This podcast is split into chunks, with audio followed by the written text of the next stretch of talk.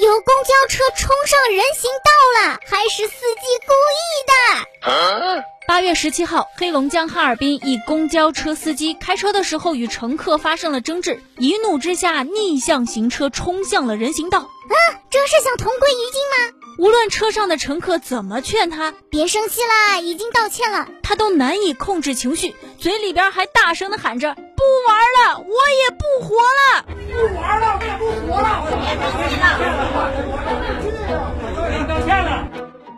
当地警方迅速赶到现场处置，目前司机郭某因涉嫌以危险方法危害公共安全罪被刑事拘留，案件正在进一步侦办当中。